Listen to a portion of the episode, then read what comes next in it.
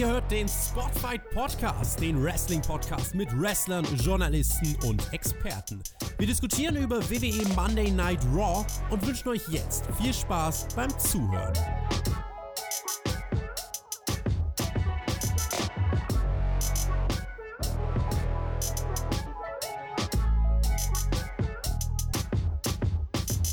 Hell in a Cell war ein sehr kontroverses Großevent und sehr, sehr heiß diskutiert auf jeden Fall. Vor allem ging es da um das Finish Rollins gegen Wyatt. Wir werden darüber reden, ob auch Raw so viel Gesprächsstoff geboten hat. Ich freue mich darüber zu sprechen in der zweiten Raw-Review hier auf dem Kanal nach dieser fulminanten ähm, WWE-Woche letzte Woche. Gehen wir hier einfach weiter, starten mit Raw und ich begrüße den Björn an meiner Seite. Hey, yo, Mahlzeit zusammen. Ich hoffe, es ist alles gut bei euch. Ähm, ja, ich habe Hell in a Cell tatsächlich überstanden. Ich bin leider nicht morgens wach geworden. Das Main Event war kein Albtraum. Aber naja, so muss man es hinnehmen. Ähm, aber was natürlich viel interessieren wird, ich muss dich einfach direkt, direkt, direkt am Anfang darauf ansprechen. Ähm, deine Meinung dazu würde mich auch mal sehr interessieren die Meinung zu diesem kontroversen Ende. Ähm, übrigens, ich muss noch kurz vorher sagen, Alex hat ja dieses grandiose Video rausgebracht zu dieser Theorie, was mittlerweile die Klicks der Hell in a Cell Review überholt hat. Also wer das nicht gesehen hat, hat wahrscheinlich jeder von euch gesehen, aber guckt euch das gerne nochmal an. Da ist ja die Diskussion riesig gewesen. Ich muss sagen, ähm, dass ich sehr überrascht war über die Diskussionen, weil es ja selten nur zwei Meinungen gibt. Also ich hatte das Gefühl, entweder du findest es scheiße oder du findest es geil. Und ich habe mich da nicht wiedergefunden auf beiden Seiten, weil ich war äh, hier so ein bisschen dazwischen. Also ich habe gute Seiten und schlechte Seiten gesehen. Ähm, ich fand den Finisher Overkill völlig übertrieben. Ähm, auf der anderen Seite ist es natürlich auch definitiv mehr Storyline im Hintergrund, als vielleicht viele Leute denken, die das jetzt harsch kritisieren. Ich würde nämlich sagen, da muss man schon abwarten, inwieweit sich dieser Demon-Charakter, äh, dieser Demon-Charakter, sage ich schon, dieser Fiend-Charakter äh, in Form eines Demons auch in andere Leute reinversetzen kann in eine Match. Also das ist definitiv noch abzuwarten und deswegen äh, bin ich da so ein bisschen vorfreudig auch, was da passiert, ein bisschen skeptisch auch. Ich würde nicht sagen, dass es ein großartiges Pay-per-view-Finish war, aber dadurch, dass eben Storyline-mäßig noch nicht alles aufgeklärt ist, äh, kann ich jetzt noch kein komplettes Fazit abgeben. Ich fand aber auf jeden Fall die Umsetzung nicht ähm, perfekt wie manche andere und auch die, also wenn man diese Storyline erzählen will, vorausgesetzt, es gibt diese Storyline jetzt einfach mal, dann hat man es auch nicht optimal gemacht. Also da bin ich dann wieder bei dir und Tobi, würde ich sagen. Ähm, genau, das dazu. Ja, also ich muss mich ja dann auch nochmal zum äh, Video vom TJ äußern. Der ist ja schließlich auch auf unsere Review auch mit drauf eingegangen. Ähm, ja, ich glaube, zwei große Meinungen gibt es da quasi eigentlich meines Erachtens gar nicht, weil selbst wenn dahinter ja ein großer Storyline-Plan ist, und selbst wenn die so machen würden, wie die TJ es vorgeschlagen hätte, dann sagst du jetzt einfach mal Fantasy Booking, ja, wie er sich das vorstellt, wie es geil wäre, halt so. Ähm, selbst wenn man das eins zu eins umsetzen würde, ähm, muss man am Ende erstmal festhalten, es waren, weiß nicht, 15.000 Leute in der Halle oder so, plus Millionen Leute im Internet, äh, die zu Hause sich den Event angeguckt haben. Und davon, war, davon waren, ich sag einfach mal grob gesagt, 90% plus schwerstens enttäuscht. Auf allerübelste, weswegen es ja auch einen üblen Shitstorm gab, warum es auch in der Halle die dementsprechenden Reaktionen gab, den dementsprechenden Turn des Publikums.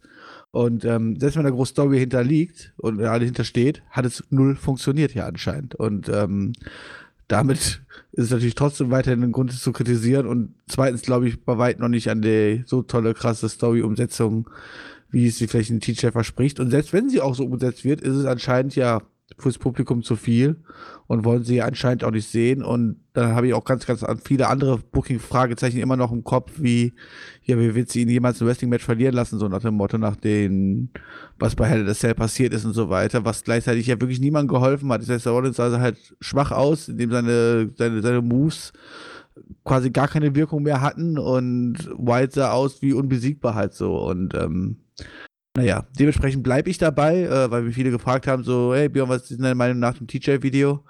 Dass es, äh, ja, egal welches Szenario es laufen würde, es grundsätzlich erstmal die, einfach nicht funktioniert hat und damit natürlich, ähm, ja, die WWE sich hätte lieber erspart.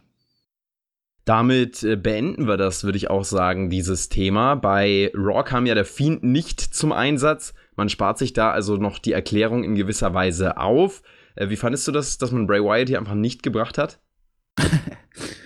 ja, äh, enttäuschend, ne? Also ich meine, wir haben alle ein bisschen gehofft, dass wir jetzt hier vielleicht ein Firefly Funhouse zu sehen bekommen oder irgendwas. Ähm, vielleicht spart man sich natürlich auch gerne für Dienstag auf, aber dann hätte man das vielleicht auch schon mal anteasern sollen. Das gab es ja auch nicht oder so, dass man jetzt dafür Werbung machen würde oder ähm, ja, es doch versucht für sich zu nutzen. Ja, vielleicht hat die WWE auch einfach an den Abend gemerkt, so scheiße, was wir uns vorgestellt haben, hat gar nicht funktioniert und jetzt wissen sie nicht mehr weiter, wie so oft. Man weiß es nicht. Wenn ihr euch übrigens fragt, warum der Björnster heute etwas geschaffter und müde klingt, ich kann euch sagen, Klingt hey, der Björner ist mit vollem Einsatz dabei hier gewesen, hat die Hell in a Cell Review delivered mit wenig Schlaf und ist dann jetzt natürlich auch noch äh, heftig am Durchstarten als Lokführer in der neuen Ausbildung. Also ähm, der Björn ist hier wirklich mit vollem Einsatz dabei. Das sollte man auf jeden Fall mal in den Kommentaren würdigen. Fünf Stunden Schlaf in zwei Tagen ist nicht allzu motivierend. Nein, Quatsch, aber ähm, eigentlich fühle ich mich noch relativ fit, aber meine Freundin hat auch heute Mittag schon gesagt, Björn, du siehst so fettig aus. ja, Björn, dann äh, wünschen wir dir auf jeden Fall eine gute Nacht. Ähm, wenn du dann äh, gleich diesen Podcast beendest. Aber ich äh, kann dir sagen, wer auch eine gute Nacht hatte am Montag äh, auf den Dienstag, das waren Lana und Lashley. Und das ist das erste Thema, mit dem ich hier reinstarten möchte. Äh, Raw ist mit Rusev gestartet, war ein anderer Start in die Show, hat sich auch etwas frischer angefühlt als sonst. Ähm, zumal man ja aber trotzdem diese klassischen Raw-Anfangssegmente, die man ja viele Jahre gebracht hat, jetzt sowieso dieses Jahr etwas aufgelockert hat. Ähm, und so war das hier eben auch mit Rusev. Er hat ähm, Orton und Corbin als Gegner hier gehabt und die haben ihn verprügelt. Rusev konnte sich trotzdem behaupten. Und auf einmal wird ein Video eingespielt auf dem Titantron von Lashley und Lana. Lashley liegt mit Lana im Bett und Lana sagt, guck mal, Rusev, alles, was uns gehört hat, gehört jetzt mir. Die beiden haben Spaß. Rusev prügelt danach noch aggressiv auf Orton und Corbin ein, kann wenigstens die beiden verprügeln durch die Aggression, die da entstanden ist. Aber Björn, meine Frage an dich bezüglich Lana, Lashley und dieser Liebesstoryline. Kann es wirklich Liebe sein? Oder ist das alles nur, ist das alles nur ein Fake hier? Das kann doch nicht wahr sein. Die ist doch verheiratet, die Frau eigentlich. Ich dachte, das war jetzt so ein kurzfristiges Segment, was man einmal bringt und Haken dran. Ähm, aber das wird ja jetzt wirklich weitergehen. Und das hat so ein bisschen Shades of Summer Ray und Dorf Ziggler, falls du dich erinnerst. Ähm, ich glaube, das war so, oder? Waren Summer Ray und Dorf Ziggler? Auf jeden Fall diese. auch Lana? Ach, das kann auch sein. Ja, doch, es war Lana, stimmt. Also immer im Sommer beziehungsweise Spätsommer oder Herbst diese schrecklichen Liebesstorylines, die dann am Ende des Jahres zur schlechtesten Fehde des Jahres gekürt werden. Äh, ja, ähm, eine typische WWE-Beziehungsstory, wie wir sie eigentlich wahrscheinlich schon 500 Mal gesehen haben. Und so schlecht einfach umgesetzt. Es ist halt, also diese Segmente zu sehen sind halt so creepy, ja. Also auf der einen Seite kann der Rusev nur leid tun, der wahrscheinlich irgendeine Scheiße gebaut, deswegen muss er jetzt irgendwas ausbaden. Zusammen mit Lana zusammen und ähm, die Segmente auch mit Lana dabei, schauspielerisch und auch Lashley und so, das ist halt einfach so creepy. Das ist einfach creepy, dass man eigentlich eher fast lachen muss. Also ich sitze dann eher davor und schmunzel mir dann ein und denke mir halt, okay, naja, nichts Neues und Lana, habe ich ja letzte Woche schon gesagt, ist halt wahrscheinlich einer der ja, größten, ne, die so bei der WWE dargestellt werden. Was ähm, ist dein Fazit zu diesem Anfangssegment dann hier mit Rusev, der dann noch geprügelt hat? Oder willst du dazu gar nichts mehr verlieren? Ja, gut, er hat ja dann noch mal sich über die lustig machenden Wendy Orton und so nochmal hergefallen, hat den beiden Maschka-Kick verpasst. Also toll was ist ja auch nicht, oder? Was auf jeden Fall richtig toll war, war, als wir zwei andere Blondinen hier bei Raw gesehen haben in einem großartigen Wrestling-Match. Okay, ob so großartig war, wir werden es besprechen. oder so. Ja, 17. Das? Was ging hier ab? Last Woman Standing Match, Leute. Ich, ich kam gar nicht mehr aus dem Staunen raus, als Lacey Evans und Natalia hier wirklich innovative und intensive, vor allem Action abgeliefert haben. Haben sich hier richtig Mühe gegeben, haben einige Spots eingebaut. Am Ende wirft Natalia Evans von der Stage runter und gewinnt dieses Last Woman Standing Match. Und ganz ehrlich, das war hier, ich glaube, das war das fünfte Match der Fehde. Das war besser als erwartet war ein echt äh, gutes Aufeinandertreffen, würde ich sagen. Hatte diese Intensität drinnen. Und das ist natürlich dieser Storyline geschuldet. Da hat man jetzt mal wirklich was rausgehauen. Und für die Verhältnisse und vor allem für die Erwartungen hier hat mich das schon in gewisser Weise umgehauen, muss ich sagen. Ist dann auf jeden Fall überrascht, das kann man ganz klar sagen. Mir war es natürlich eigentlich trotzdem viel zu lang. Ähm, aber es war wahrscheinlich, ich gehe jetzt einfach mal so weit. Ach so, diese Aussage. Es war das beste Lacey Evans Match, was wir jemals gesehen haben bis jetzt. Absolut, ja. Also, das war quasi bis jetzt ihr Karriere-Highlight, das muss man ganz klar sagen. Ähm, da hat die Stipulation ihr mit Sicherheit geholfen. Ähm, man muss auch sagen, man hat ja auch kreative Spots gemacht, also mit dem Stuhl und so und dem Candlestick. Klar, ich meine, wie der sich halt verzweifelt versucht rauszubefreien, sah jetzt ein bisschen lächerlich aus halt so, aber überhaupt auf die Idee zu kommen und so. Fand mhm. ganz cool gemacht hat so. Ähm, hat mir auf jeden Fall gefallen. Kam natürlich jetzt nicht an die beiden Damen-Matches äh, des Vorabends heran, vor allem an den Opener von Hell in the Cell. Ähm, da war dann nochmal andere Qualität im Ring, aber gerade für das, was man erwarten konnte, war es dann doch vollkommen okay. Mir war es nur ein bisschen zu lang. Also das gleiche halt in zehn Minuten wäre ich auch zufrieden mit gewesen. Und Lacey Evans macht ja wirklich hier eine Entwicklung durch, die ganz äh, passabel ist auf jeden Fall. Also wir Warum? haben sie ja letzte sie Woche einmal in einem Match, wo sie mit Candlesticks zuschlagen kann und so, wo sie halt jetzt auch nicht allzu viel Technik zeigen muss und so, mal ein bisschen überzeugt. Ähm, okay, aber deswegen äh, würde ich jetzt nicht sagen, dass sie jetzt von heute auf morgen das Wrestling gelernt hat. Da werden auch, glaube ich, wieder andere Auftritte in den nächsten Wochen kommen. Wo ja, mal sehen. da nicht zusagt es gab halt auch diesen schlimmen Vorfall, würde ich fast sagen. Das klingt so, klingt so mega grausam. Äh, aber es gab ja diesen, dieses, dieses grausame Finish mit dem Sharpshooter mal, in dem sie dann irgendwie zusammengebrochen ist gegen Ember Moon in einem Match. Das war natürlich überhaupt nichts und da sind dann auch Gegenbeispiele. Äh, aber ich würde schon sagen, so in der Art des Auftretens, in der Routine, äh, die sie da langsam entwickelt. Da geht sie jetzt auch mehr auf, aber klar, ich gebe dir da absolut recht, wenn wir dann die nächsten Wochen wieder was äh, Gegenteiliges sehen. Äh, wen wir übrigens jetzt die letzte Zeit nicht mehr so häufig gesehen haben, das war Alistair Black. Und der wurde hier bei Raw wieder eingesetzt. Er wartet noch immer auf einen Gegner quasi, der ihn herausfordert. Klopf, klopf. Und die Sing Brothers haben dann am Ende äh, hier, oder nicht am Ende, aber während der Show eine ganz, ganz schreckliche Promo gehalten, klopfen damit quasi an die Tür von Alistair Black und der öffnet und äh, gewinnt dieses Handicap-Match mit einem Submission-Sieg. Ach ja, Alistair tut mir einfach so ein bisschen leid, ne? Ich meine, das hat man ja gedacht, wo man ihn so ein bisschen rausgelassen hat, vielleicht legt man das Neues für ihn oder irgendwas halt so, aber nein, es ist immer noch in der Abstellkammer bei War jedes Mal rum und wartet, dass irgendjemand anklopft. Und wenn es dann halt nur die Turnierbrüder sind, ähm, ja, die hat er natürlich dann, weiß ich nicht, in zwei Minuten abgefertigt gehabt, beide zusammen, glaube ich, ein paar schöne Kicks verteilt. Schön zu sehen, in Anführungszeichen, die zwei Minuten, aber ähm, es ist halt so. Ich muss einfach sagen, es ist so einfallslos, was man mit Alistair Black halt macht. Was ist denn das? Er sitzt da immer in seinem komischen stillen Kämmerchlein arme kleiner Mann, der keine Kontakte nach außen in die Außenwelt hat und hofft, dass irgendjemand anklopft und sich mit ihm prügeln möchte. Das ist doch keine Story. Ja, das ist jetzt das, was man bei Raw hier aber aufgreift, offensichtlich. Und ähm, ja, mal sehen, wie das jetzt weitergeht. Man hatte halt hier die Wahl, ne?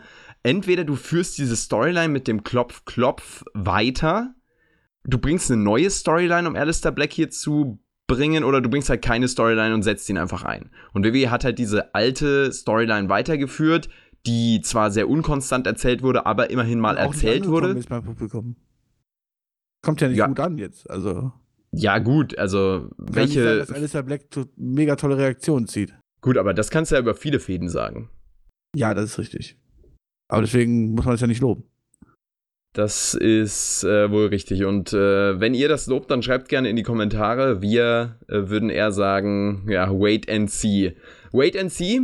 Tag Team Titelwechsel, das werden wir bald sehen. Wait and see. Dorf Ziggler und Robert Drew traten an gegen die Viking Raiders in einem Non-Title-Match und die Viking Raiders setzen sich hier durch. Es war ein gutes Tag Team Match, nichts Besonderes, aber definitiv äh, auf einem äh, ansehnlichen Level. Die Champions Robert Root und Dorf Ziggler sahen auch echt stark aus, bis dann die Viking Raiders, Eric und Ivar hier, geile Typen, haben den Sack dann zugemacht und äh, werden nächste Woche die Titel wahrscheinlich holen. Das haben sie zumindest in einem Backstage-Segment dann noch angekündigt. Ähm, so viel also sei gesagt. die Viking Raiders, die drehen jetzt richtig auf, so wie wir es schon lange erwarten, Björn. Ja, man muss ja sagen, konsequentes Booking von der WWE hier. Ich meine, Come on. Seit fünf Wochen werden die Viking Raiders gepusht. Erst ein paar Jobber weggesquasht. Jetzt immer stärkere Gegner. Und wie wir es erwartet haben, dürfen sie sich dann auch mal gegen die Champions versuchen. Natürlich in einem Non-Title-Match, warum es immer so eine Quatsch auch immer halt gibt ja. Ähm, und in einem richtig guten Match. Nach, weiß ich nicht, ging auch über, weit über 15 Minuten, oder? Also, weiß ich, weiß ich jetzt gerade nicht, aber äh, hat, sich, hat sich lang angefühlt. Ja, ja ich glaube nicht ganz 15. Ähm, aber ich meine, war jetzt auch keine schlechte In-Reaction, kann man jetzt auch nicht sagen, ne? Ähm, ja. Ja, dürfen sie hier natürlich gewinnen und kriegen dann auch jetzt ihren Title-Shot. Äh, und wenn, dann dauert halt wieder verlieren. Denkst du wirklich? Von, nee, das glaube ich nicht. Meinst du, sie geben Wood und Stickler schon wieder auf? Ja, also. Ich, also mich würde es sehr überraschen, wenn man die Viking Raiders hier jetzt nicht zum Sieg pusht. Also nach dem Aufbau, es ist ja auch ein deutlich, du hast es ja gesagt, ein deutlich konsequenter Aufbau. Das sieht man ja jetzt nicht alle Tage bei WWE sozusagen. Und da dann wieder den Rückzieher zu machen, das halte ich eher für unwahrscheinlich. Fünf Wochen, konstanter Aufbau. Ja, ist ja, es doch, also ich, für Verhältnisse. Ich jetzt nicht für ausgeschlossen, aber ich meine, Dolph Ziggler und Wood ist jetzt auch relativ frisch, ob er die jetzt schon wieder auseinandernehmen möchte, äh, auseinanderbringen möchte oder so. Ähm, mich würde es hier nicht wundern, wenn die Viking Raiders sich dann im entscheidenden Titelmatch hinlegen dürfen. Ich würde mich halt freuen, wenn es mal wieder ein wirkliches äh, Tag-Team als Tag-Team-Champions gäbe, weil Root und Ziggler so äh, überhaupt nicht zusammenpassen. Ähm, und die Viking Raiders, die sind halt wirklich eingespielt, die sind, ein, die sind ein richtiges Team und deswegen sollten die das hier auch äh, gewinnen. Ein richtiges Team sind übrigens auch die Lucha House Party Jungs ähm, und die hatten ein Match gegen die OC AJ Styles und seine Kollegen und da sahen die Lucha, ähm, nicht Lucha Bros, jetzt wollte ich Lucha Bros sagen, sagen wir mal, die Lucha House Party sah ganz äh, doch überraschend gut aus, fand ich. Zehn Minuten In-Ring-Action. AJ Styles hat dann für sein Team den Sieg geholt und äh, ja, danach gab es nochmal Prügel für die Maskenträger. AJ Styles wurde hier wieder geshowcased, war natürlich auch der Star des Matches als US Champion. Die Frage, die ich mir jetzt hier aber stelle, was hat WWE mit ihm vor? Weil er jetzt schon länger irgendwie in den Seilen hängt und nicht mehr so wirklich, ähm, also klar, er liefert in dem Rahmen, den, der ihm geboten wird, absolut ab. Aber er ist jetzt auch nichts, was irgendwie heraussticht. Früher war er mal ein Leuchtturm in der WWE-Show bei SmackDown. Jetzt ist er eher so ähm, ein kleines Licht, was aber nicht sonderlich hell brennt. Mm, ja, erstmal komme ich zu der Lucha House Party. Ähm, du sagst, sie sehen überraschend gut aus. Das sehen sie eigentlich meistens ja immer, ne? Sie sehen eigentlich immer gut aus und kriegen am Ende trotzdem die Trachtprügel. Und, naja, ähm, also hier haben sie schon lange durchgehalten gegen so ein Team. Das ja. meinte ich jetzt. Achso, das meinst du, okay. Ging ja, ging ja gut, gute 10 Minuten, das ist wohl richtig. Aber ähm, ja, gegen ein solches Team, wenn man sich die naja, blanken Ergebnisse und Darstellung des Teams OC anguckt, ohne AJ Styles, ähm, dann sind das ja eigentlich auch ein Jobber gegen Jobber mehr oder weniger, die angetreten sind, ne? Mit den herausstechenden AJ Styles, ja, was hat man mit denen vor? Da muss man natürlich erstmal abwarten, jetzt vor allem Freitag, wie der Draft aussieht, wo er denn zukünftig auftreten wird. Ähm, kannst natürlich immer wieder in den, äh, ja, ohne Probleme auch in den äh, Main Event rein, rein, reinbucken er ist halt momentan das einzige Traurig, dass er halt dieses Gürtel rumträgt, nichts damit macht und damit quasi eigentlich einen Platz in der Midcard und der Midcard-Gürtel einen wegnimmt, den er eigentlich nicht bräuchte und andere Leute viel besser gebrauchen könnten. Zum Beispiel? Cedric Alexander, Buddy Murphy, keine Ahnung, Cesaro. Ja, das klingt schon deutlich vielversprechender als das, was AJ Styles hier hat, aber gut, ist eben etablierter Star in der Mitte der Card, das ähm, kann man sicherlich machen. Und er wird definitiv, denke ich, auch nach dem Draft dann gegen Konsorten, die du jetzt angesprochen hast, äh, antreten. Das kann ich mir schon sehr gut vorstellen. Wir kommen zu äh, jemandem, der sehr, sehr lange in der Mitte der Karte als Champion unterwegs war. Der größte Intercontinental Champion aller Zeiten. So nennt er sich zumindest selbst. Der, ähm, ja, A-Lister. Was gibt's noch für Spitznamen? Ich weiß es nicht. Äh, The Miss auf jeden Fall. Hatte hier Miss TV sein Segment mit Charlotte und Becky. Der ähm, Miss holt sich hier quasi einfach die Gewinner von Hell in a Cell. Die neue Raw-Frauentitelträgerin, nee, das ist immer noch die alte, aber die neue SmackDown-Frauentitelträgerin. Ordentliches Line-Up hier auf jeden Fall für Miss TV. Charlotte und Becky ähm, sind aber nicht nur erfolgreich, sondern sind auch Rivalen. Das hat man hier in diesem Segment gesehen. Und auch diese Woche äh, treten sie trotzdem nochmal zusammen an. Als die Kabuki Warriors rauskamen, Zane und Asuka, gab es ein Tag Team Match. Kurz davor, ähm, ja, haben sich Becky und Charlotte noch so ein bisschen rivalisierend angestarrt. Becky auch deutlich badasser als ähm, noch die letzten Wochen, fand ich. Also die sah hier recht gut aus. Am Ende wurde das nichts für Lynch und Charlotte. Sie verlieren, weil Becky Lynch eingerollt wird. Nachdem sie mit grünen Mist. The Green Mist! Bespuckt worden ist. Lass mal so im Raum stehen. Wobei, das kennen wir von Wrestling ja auch schon lange, lange Zeit, ne? Und naja, wenn man damit die böse, böse Asuka unterstreichen möchte, soll es doch von mir aus tun. Ähm, ja, erstmal zum Mystery-Segment. War natürlich wie zu erwarten und dass die beiden jetzt auch nicht jetzt irgendwie in die Arme fallen werden und äh, Bussi links, Bussi rechts austauschen, hat hoffentlich auch keiner von uns sehen wollen. Und ähm, man hat natürlich schon gemerkt, wer von beiden hier dann am Ende trotzdem noch weiter Overer ist, ne? Und ähm, das muss man Becky ja immer noch weiterhin lassen. Und ähm, sie macht sich ja prinzipiell in ihren Segmenten noch immer wieder richtig, richtig gut. Ja, das Match hier, ne, dieses komische, was war's? Alle, alle, ja, alle Titel, alle Frauentitel dabei gewesen, ne? Genau, also die äh, die Tag Team Champions und halt, die, ja, die Women's Tag Team Champions kamen raus und meinen so, guck mal, wir haben hier auch Gold und danach gab es ja auch noch den Brawl mit Bliss und Cross, die kamen dann auch noch dazu, also die Challenger, die Ex-Women's Tag Team Champions, also hier war alles geboten, was es so gibt quasi, außer Banks und Bailey, die waren raus nach ihrer Niederlage am Sonntag. Ja, äh, Banks, glaube ich, ist sogar verletzt, so wie ich gehört habe, auf Spotify. Mhm. Hype. Ähm, wir lieben Spotify so. Wir lieben Spotify so, richtig. Ähm, nee, aber ansonsten, ich meine, das Match hätte ich jetzt auch nicht unbedingt gebraucht und dass sich dann halt die, immerhin die bösen Heels als Tag-Team durchsetzen, die ja, auch wenn sie hier gegen die beiden größten quasi antreten, äh, was die Singles-Wrestling-Bereich angeht und dann auch noch unfair, damit sollte wohl jeder klarkommen können. So ist es. Und damit gehen wir, würde ich sagen, ähm, weiter nur noch mit dem kurzen kurzen Hinweis, dass ich mir eigentlich mehr erwartet habe von diesem Match. Also, äh, wenn man hier sieht, was hier drin stand, äh, oder wer hier drin stand, Kyrie Zane, Asuka, Lynch und Charlotte, das sind ja wirklich die besten Wrestler, die WWE aktuell hat. Und das ist äh, dann trotzdem sehr überraschend gewesen, dass es dann, ja, wrestlerisch ziemlich mau war in meinen Augen.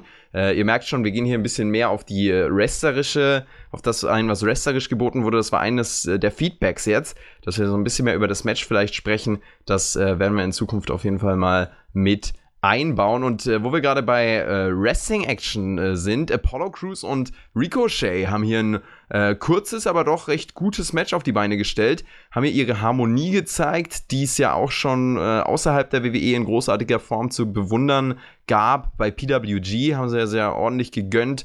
Ähm, äh, genau, als Ricochet noch Ricochet hieß, aber Apollo Crews noch UH Nation hieß. Es war hier ein WWE Draft Showcase Match. Beide wollten auf sich aufmerksam machen für den Draft in den nächsten beiden WWE-Shows Raw ähm, oder erstmal SmackDown und dann Raw nächste Woche. Außerdem hat Cruz äh, gesagt, dass das hier vorerst sein letztes Raw-Match sein soll. Er will also zu SmackDown oder zu NXT. Ricochet hat sich durchgesetzt, ein gutes Match für die Zeit, sehr ansehbar, aber diese Draft-Sache, die man hier mit einbaut, die fand ich schon Fand ich schon recht interessant, weil Apollo Crews ja ganz klar auch gesagt hatte, ja, guck mal, äh, letztes Raw-Match. Also habe ich, hab ich nicht so ganz durchschauen können, muss ich sagen. Ja, vor allem, es sollte ja sehr entscheidend sein, wer auch hier als Sieger rausgeht. Also muss sich Apollo Crews quasi gehofft haben, dass er, wenn er gewinnt, äh, zu SmackDown gehen darf, oder? Und dass dann quasi der Sieg ist, oder? Wie stellt man dann War auch in dem Moment dann da? Ist auch ein bisschen doof gemacht, oder? Ähm, naja, ich muss sagen, ich halte von diesem WWE Dwarf Showcast Matches jetzt äh, relativ wenig, weil ähm, ich glaube, die Leute, die zu entscheiden haben, wer wohin gedraftet wird, sollten die Jungs ja wahrscheinlich schon ein paar Tage länger kennen und ob sie jetzt an diesem Match abhängig machen ähm, lass ich mal irgendwie, naja. Aber immerhin versucht man wenigstens was zu zeigen, aber dann bringt man halt davon auch ein Match und dann war es das auch wieder. Und was mit den anderen, die wollen sich gar nicht beweisen, in welchen Roster sie möchten oder so. Hm, ist halt ein bisschen zu wenig. Ja, also dass man sich hier sportlich beweisen muss äh, oder beweisen sollte, das finde ich ja schon äh, generell eine gute Grundlage, die man hier einbaut. Also da habe ich jetzt erstmal gar nichts gegen. Dass ja, das natürlich nicht jeder Gewinner? macht, ist klar. Aber was kriegt denn der Gewinner? Also, wenn der Gewinner jetzt, wenn es heißt, der Gewinner geht zu SmackDown, tut man damit ja der War total abwerten, oder? andersrum ja genauso. Ja. Also, was hat jetzt der Gewinner davon? Da, das ist dieses, dieses letzte Puzzleteil, was gefehlt hat, sozusagen. Und äh, ohne dieses letzte Puzzleteil sieht das Puzzle halt aber trotzdem irgendwie komisch aus. Äh, so hat sich das hier angefühlt, ja. Ja, und wenn Apollo Crews sagt, dass es ja wichtig wäre, dieses Match zu gewinnen und äh, dass eh sein letztes War-Match sein wird, ähm, hoffte er sich ja hoffentlich anscheinend zu gewinnen, zu SmackDown wechseln zu dürfen, oder? Oder Schiff. Ja, oder eben zu NXT oder wohin auch immer er will. Das hat er ja nicht gesagt. Also das ist äh, etwas, etwas äh, Fragezeichen auslösend quasi. Ich würde mich mal in den Urlaub bucken. okay, Björn da. Ähm, ich hoffe, du hast am Wochenende Urlaub gehabt. Wir waren ja beim Wrestling, wir waren ja bei der äh, World Tag Team League von WXW beim World Tag Team Festival. Ich werde es auch nie lernen, dass es anders Sah heißt das nach jetzt. Urlaub aus? Du warst Ob das Urlaub war, man weiß es nicht. Ja, ähm, ihr werdet auf jeden Fall von dem Wochenende noch was sehen. Perkix WWE gegen den Edeljobber gab es da nämlich in einem Challenge-Format. Das werden wir euch delivern auf dem Perkix WWE-Kanal. Ähm, genau, jetzt äh, ist auch witzig. Normalerweise bewerbe ich auf Perkix WWE immer über den Spotfight Podcast-Kanal, aber jetzt bewerbe ich auf dem Spotfight Podcast den Perkix WWE-Kanal. Also das ist ganz, ganz weird. Ähm, auf jeden Fall. Wieso spreche ich das Wochenende an, Björn? Am Wochenende gab es ja SmackDown. Ich hoffe, du hast äh, SmackDown da fulminant und gerne geschaut. Ich weiß ja, ich habe dich ja schon gefragt. Äh, und da gab es ja dieses äh, Beef-Segment Strowman und Fury, die ähm, seit eben der Fox-Premiere so ein bisschen aneinander geraten. Über den Abend hinweg haben die beiden sich hier in Backstage-Segmenten bei Raw so ein bisschen aufgestachelt und dann gab es das Segment Tyson Fury kommt zum Ring. Wer übrigens nicht weiß, wer das ist. Der Typ hat den, äh, äh, hat, Klitschko ist, ist Rente Boxweltmeister, bitte? ne? Hat er nicht Klitschko damals auch in Rente Genau. geschickt?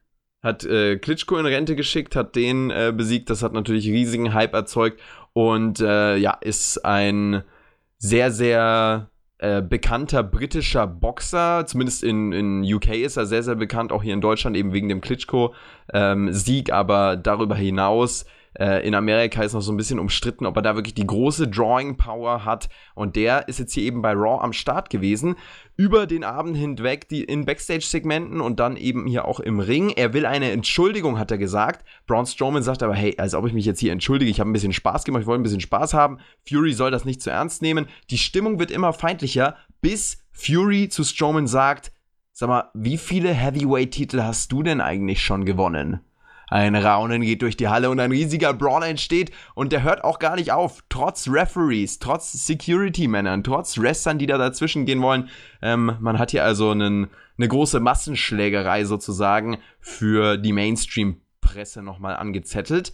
Und äh, so wie es aussieht, wird hier bei der Saudi-Show dann Ende Oktober äh, bei Crown Jewel ein Match zwischen Strowman und äh, Tyson Fury stattfinden. Die Crowd hat dieses Segment gefeiert, aber Björn, werden wir dann auch dieses Match feiern? Was hältst du von diesem ganzen ähm, Fury Strowman äh, Fädenprogramm, was man uns jetzt hier delivered hat bei Raw? Also erstmal freue ich mich drauf. Warum? Ja, auch wenn ich nicht der größte Fan von welchen Stargast bin, aber ich sag mal, gerade Leute, die aus dem Kampfsport kommen, wie ein Tyson Fury, da habe ich immer Hoffnung, dass sie auch selber motiviert sind, was Gutes auf die ja, Schaubühne zu bringen. Und dementsprechend hoffe ich immer, dass sie dementsprechend auch miteinander trainieren. Und ähm, ja, am Ende kann man ja durch einen gescheiten Matchstory und gescheiten Matchaufbau der jeweiligen Leute, die dafür verantwortlich sind, dafür sorgen, dass man eigentlich ja auch sowas so ordentlich gut darstellen kann und dann ist es immer was kurzes, frisches und ähm, danach ist Tyson Fury auch wieder weg nach dem Match, weißt du? Von daher freue ich mich erstmal drauf. Äh, Habe ich es lieber, als wenn ich sehe, wie Braun Strowman zum hundertsten Mal die Lucha House Party zerstört oder so. Das ist, weißt du? Von daher erstmal cool. Ähm, aber was ich schade fand, halt wieder hier, wie man dieses Segment einfach umgesetzt hat. Also, ich meine, das, das, das Mike-Duell war ja noch in Ordnung, aber dann dieser Brawl, ja? Gibt es bei der WWE eigentlich nur eine einzige Möglichkeit, wie ein Brawl aussehen kann? Wie oft haben wir genau diesen Brawl schon gesehen? Da kannst du einfach Wrestler X nehmen gegen Wrestler X in den letzten, letzten intensiven Fäden reingucken, halt, so wo Big Guys mit dabei sind oder Leute, die ähm, ja im Main Event stehen und over sind und groß und stark sind. Weil äh, dann sehen diese Brawls genauso immer aus. Äh, die gehen aufeinander los, Security kommt rein, tun die Leute in die Ringecke separieren. Einer tut sich freireißen, sie hauen wieder aufeinander los, machen die Security kaputt, dann kommt die, dann kommt die ganze Jobbergesellschaft raus, macht das gleiche nochmal, dann darf der andere sich befreien, auf den anderen losgehen. Und diese, dieses, also, als ob man das schon 500 Mal so genau so gesehen hat. Das ist einfach so lieblos, wo ich mir denke, come on, ihr habt dann eine Möglichkeit, wieder was zu zeigen. Und ja, dann entscheidet ihr euch für die, die ja, 0815 Lösung, die so Standard im Standard Booking Heft von der WWE drin steht. Das finde ich halt einfach so schade, halt so. Cool, dass der Braun Strowman nochmal, nachdem er draußen war, ein Mini-Interview geführt hat und dann nochmal rauskam und es dann wieder einen kleinen Mini-Ball gab, aber also ich glaube, das hätte man einfach viel, viel besser umsetzen können. Das finde ich einfach so schade dabei halt so. Aber ansonsten, ich freue mich aufs Match, ja, tatsächlich. Weil es halt dieser Push ist und äh, das mag ich. Es ist dieser klassische Pull-Apart-Brawl und das macht man halt 10, 15 Mal dann und dann geht's, gehen sie wieder aufeinander los. Also es soll eine gewisse Intensität reinbringen, aber irgendwann ist es natürlich auserzählt, da hast du schon recht. Ähm, ja, das hat mich das aber jeder, jeden, jede, jede ein bis zwei Monate genauso immer wieder gleich präsentiert von der WWE vorgeserviert bekommst, nur mit äh, zwei neuen Wrestlern drin. Dann kann ich halt irgendwann nicht mehr ernst nehmen, weißt du? Ich meine, man kann ja Balls auch ähm, kreativer gestalten. Dieses Segment hier hat natürlich nicht nur mich, sondern sehr viele andere an das legendäre Segment mit Mike Tyson und Steve Austin damals erinnert. Ähm, was ja auch im Monday Night äh, War damals einen riesigen Unterschied gemacht hat. Also das kannst du nicht vergleichen. Also guckt dir mal die, das kann man ja gerne mal machen, das sollten mal Leute machen. Guckt euch jetzt mal erst dieses Segment an, hier Born Storman gegen Tyson Fury und danach guckt euch das mit Mike Tyson an und sagt mir, was am Ende cooler wirkt. Genau, und das ist nämlich mehr das. Hyped und mehr hyped und mehr nach, ey, wow, da gibt's wirklich auf die Fresse. Wollte ich gerade ansprechen, dass es da äh, in gewisser Weise dann trotzdem einen Unterschied gibt, was dann die Intensität anbelangt. Also ähm, Austin und Tyson waren halt damals in einer ganz anderen in einem ganz anderen Kontext, auch wie die Firma aktuell äh, dann damals positioniert war und ähm, auch die, das Standing auf der Card, also es hatte damals deutlich mehr Relevanz und man kann auch argumentieren, dass Tyson größerer Name war. Ich bin jetzt nicht so krass im Boxen drin, auch äh, damals mit dem Vergleich nicht, Tyson dass ich das beurteilen Name. kann. Ja. Definitiv. Ja, Also Mike Tyson ist ja auch heute deutlich äh, famouser, als es wahrscheinlich ähm, Fury jemals sein wird. Und von daher, äh, es hatte damals einen anderen Stellenwert und es hatte vor allem eine andere Intensität, weil Braun Strowman hat das hier super gemacht, ähm, aber er hat es nicht so super gemacht wie Austin. Und das ist natürlich auch ein äh, schwieriger Vergleich, weil Austin eine Intensität und eine Ernsthaftigkeit reingebracht hat, die du einfach kaum erreichen kannst. Also nicht nur in dem Segment damals mit äh, Tyson, sondern auch generell in seiner Karriere. Austin ist dieser Charakter gewesen. Der hat es nicht gespielt. Das hat er auch immer wieder in Interviews gesagt. Ähm, der meinte so, wenn ich, wenn ich äh, in der Gorilla Position stehe, wenn ich mich darauf vorbereite, was da kommt, dann bin ich nicht äh, damit irgendwie beschäftigt, eine Rolle zu spielen und versuche nicht da, mich in eine Rolle reinzudenken, sondern ich denke mir, okay, ich bin dieser Charakter. Wie handelt dieser Charakter? Und der versetzt sich da in einer anderen Art und Weise rein, wie es viele andere Wrestler tun. Und dadurch bringt er halt diese Ernsthaftigkeit, Intensität und Authentizität. Authentizität rein. Lernen, Bubble. Ja, ganz genau. Es ist auch wirklich, es ist spät, also wir sind müde. Also die Aussprache, an der können wir heute auf jeden Fall mal feilen, Leute. Nächstes Mal wird's besser. Ähm, ich sehe halt bei Raw ganz, ganz viele, ähm, die eine Rolle spielen und nicht einen Charakter sind. Und das hier waren halt Wrestler und Boxer, die eine Rolle gespielt haben. Und deswegen fehlt diese Intensität, würde ich sagen.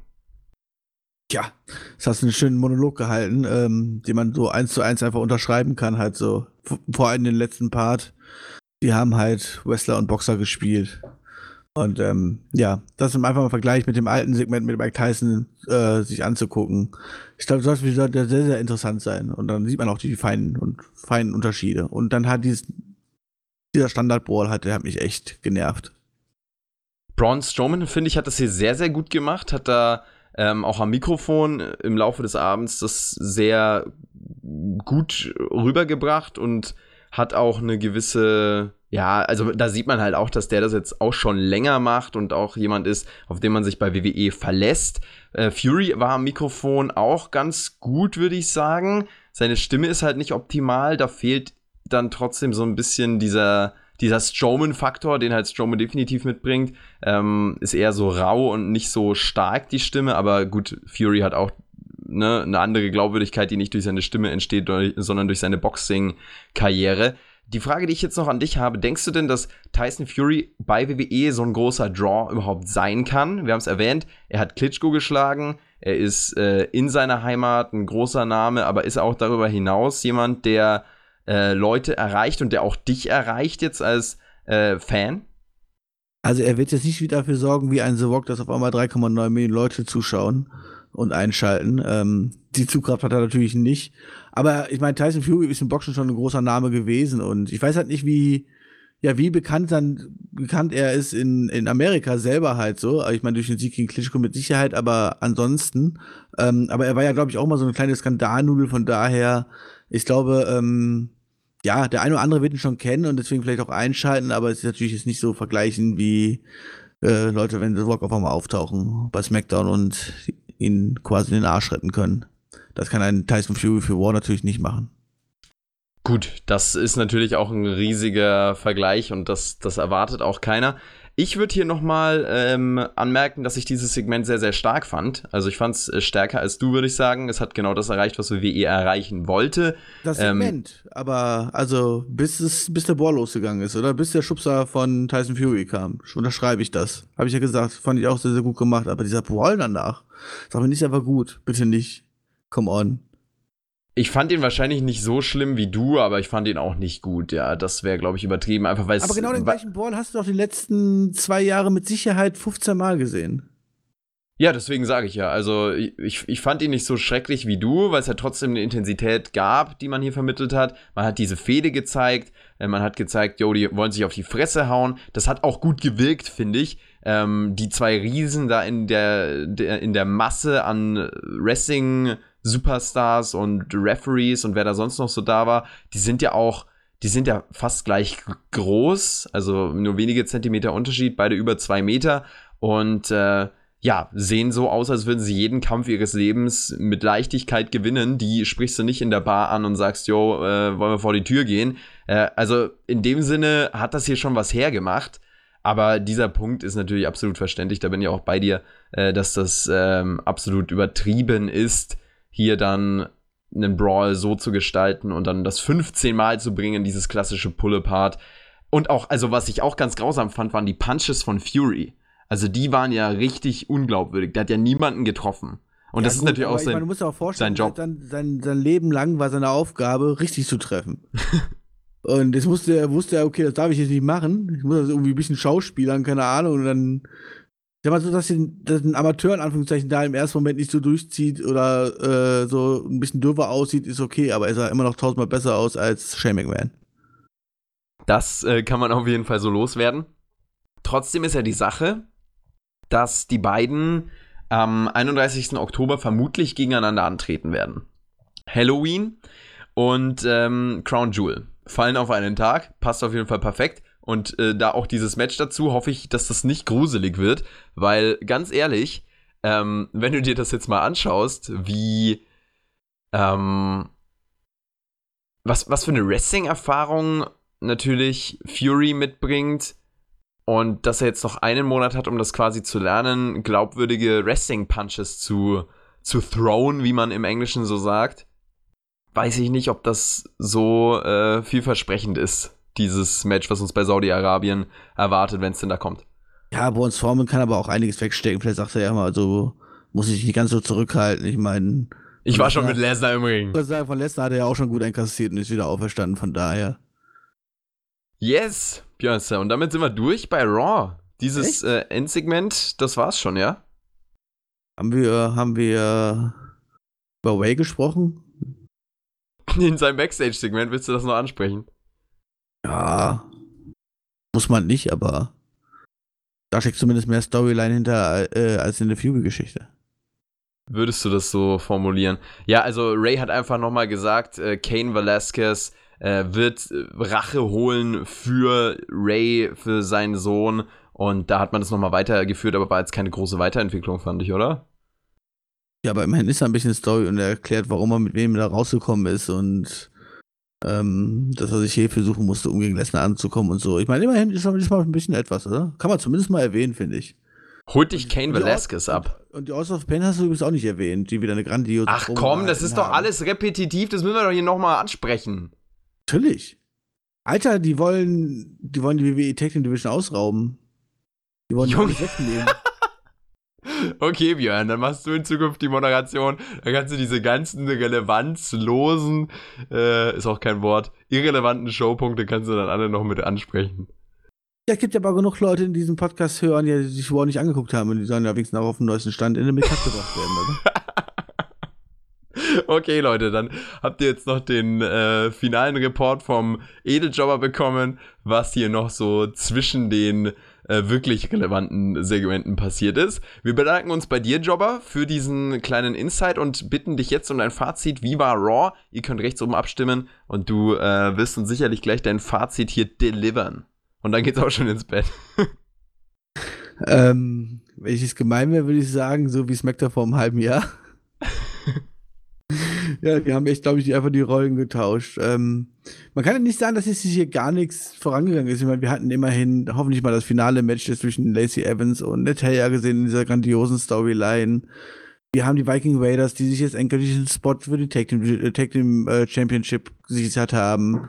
Wir haben einen Alistair Black, wo jemand sogar jemand angeklopft hat. Also, es ist ja einiges vorangegangen, würde ich sagen, oder? Ähm, ja, aber das meiste davon ist leider total irrelevant. Das ist ja keine Sau und die ganzen wichtigen Sachen, die Leute interessiert haben, wie ein Boy White und so weiter und Seth Rollins und Co. Ja, davon haben wir leider gar nichts gesehen. Und ähm, dementsprechend, also wenn ich jetzt am Ende sagen würde, man muss sich nicht angucken, klingt das zu hart für, das, für, für so eine War-Sendung, aber ähm, es, ist- es ist leider nur mal nur Fakt halt so. Ansonsten war das nur ordentlich, es gab es ordentlich Wrestling zu sehen. Und aber Relevanz fehlt einfach. Die Relevanz fehlt einfach komplett dahinter. Ja, also die, genau, also wie du es eigentlich sagst, kann man es kann unterschreiben. Die großen Segmente, die großen Showpunkte, die haben gefehlt. Und das Größte war ja fast eigentlich schon Rusev und äh, seine, seine Frau, die er verliert. Äh, beziehungsweise natürlich der Brawl auch, also den darf man jetzt auch nicht unterschlagen. Das war auch sicherlich der Hauptfokus bei Raw. Aber was mich halt wirklich interessiert hat, war, wie macht man mit dem Fiend weiter? Das hat man jetzt diese Woche nicht gebracht, verlagert es auf nächste Woche, will da wieder die Leute zum Einschalten bewegen. Aber es ist halt im Endeffekt jetzt, Björn, und das finde ich, merkt man jetzt schon, es ist die dreistündige B-Show gegen die zweistündige A-Show, die aber nicht auf dem USA Network mehr läuft, sondern die auf Fox läuft und SmackDown heißt, Raw ist nicht mehr Number One. Und das ist relativ markant. Ja, würde ich eins zu eins genauso unterschreiben. Und Wir Ja, sind voll. heute, wir sind jetzt so oft einer Meinung, das ist unglaublich. Ja, ich meine, ich meine, vor, das hätten wir mal vor, vor zwei Jahren gesagt. So, wow, geil. Wie, ich meine, hätte es Schlimmeres gegeben, als zu sagen, komm on, wir tun die A-Show damals War auf zwei Stunden kürzen und machen aus SmackDown drei Stunden, weißt du, weil es ja vorher schon die zwei Stunden nicht ertragbar waren. Und das, genau das erleben wir jetzt quasi, nur, nur mit, dass jetzt ja War nicht mehr die Nummer eins ist, sondern den Abstieg hinnehmen musste und jetzt die Relevanz auf SmackDown gelegt wird. Aber das Schöne ist, auch darüber werden wir ja sprechen. Und ähm, wenn es nur annähernd so gut wird, die Show wie letzte Woche, was natürlich relativ schwer möglich sein wird, da natürlich Leute wie The Rock wahrscheinlich dann doch nicht anwesend sein werden wieder. Ähm, aber dann freue ich mich schon auf SmackDown auf jeden Fall. Und ich glaube, es wird besser werden als War und unterhaltsamer. Mein Abschluss-Shoutout geht raus an Vic Joseph, der als neuer Raw-Kommentator auf jeden Fall einen guten Job macht. Äh, ich finde, ihm fehlt so ein bisschen die Feuer, das, das Feuer und die Passion wie äh, Mauro Ronaldo. Gut, der hat da zu viel davon, Joseph hat ein bisschen zu wenig, ähm, aber an sich macht er echt einen sehr, sehr nicen Job. Das muss man hier nochmal ansprechen. Und mein Shoutout geht raus an dich, Björn, dass du trotz Müdigkeit äh, hier am Start warst. Und mein äh, weiterer Shoutout geht an alle Patreon-Supporter. Wenn ihr den Spotfight-Podcast unterstützen wollt und das nicht nur mit einem Abo und einem Like und einer iTunes-Bewertung tun wollt, dann könnt ihr gerne auf Patreon vorbeischauen. Da gibt es extra Talks. Äh, die Wrestling Topic Talks gibt es da als exklusives Patreon-Format. Äh, den Nachschlag, da haben Björn und ich jetzt am Wochenende, als wir uns gesehen haben, in Björns Auto, wirklich großartig, in seiner Karre haben wir hier einen Nachschlag aufgenommen, haben über verschiedenste Themen gesprochen, äh, in Videoform auch. Also wenn ihr euch das geben wollt, dann checkt gerne mal Patreon ab. Und auch diese Woche wird es natürlich wieder einen Nachschlag-Podcast geben. Nach SmackDown werden wir den aufzeichnen, denn Björn, am Samstag hören wir uns schon wieder. Hoffentlich dann etwas ausgeschlafener. Und dann geht's um die blaue Show, deine erste SmackDown A-Show Review quasi. Nachdem du am Wochenende nicht am Start warst, da hat Tobi mich äh, begleitet durch die Show. Und äh, deswegen bin ich umso gespannter auf den Samstag. Was hast du noch loszuwerden? Ich freue mich auch auf Samstag und da werde ich nicht halt ausgeschlafener sein, denn Freitags ist immer nur kurz Schule und auf Samstag ist so der einzige Samstag, Sonntag ist immer der einzige Tag, wo ich jetzt nur ausschlafen kann. Und das wird natürlich immer prickelnd genutzt, wo ich unter der Woche meistens halt nur meine drei, vier Stunden Schlaf komme. Komme ich da wenigstens mal ordentlich zum Schlaf. Und da bin ich mit dir halt auch wieder fitter. Da kann ich mich schon mal freuen. Und ich freue mich auf SmackDown wirklich. Also ich bin echt sehr gespannt, ähm, ja, wie SmackDown dann jetzt in die erste reguläre Ausgabe geht, nach der ersten Hype-Ausgabe, die man natürlich nicht immer ganz so ähm, meistens vergleichen kann mit dem, was man dann später wirklich zu sehen bekommt. Und da bin ich mal gespannt, wie sie sich präsentieren wird. Es wird ja der erste Draft sein, quasi, also äh, einer von zweien, direkt hier bei SmackDown. Ist auch ein großer Aufhänger. Und ich glaube tatsächlich, dass man Wyatt jetzt hier bei Raw rausgehalten hat und Rollins auch, äh, um die beiden eben bei SmackDown zu bringen. Und ich glaube tatsächlich, Wyatt und Rollins werden zu SmackDown gehen. Daniel Bryan wird dann wahrscheinlich rübergehen mit ein paar anderen. Roman Reigns, glaube ich, wird auch bei SmackDown bleiben. Äh, aber da wird sich auf jeden Fall einiges äh, durchschütteln, äh, sozusagen. Und ich hoffe, dass ihr mal ordentlich die Kommentare durchschüttelt. Schreibt uns eure Review auch gerne in die Kommentare. Und den Like-Button, den könnt ihr gerne auch nochmal ordentlich smashen. Und äh, mit diesen Worten würde ich sagen, verabschieden wir uns. Haut rein. Bis zum nächsten Mal. Ciao, ciao. Reingehauen.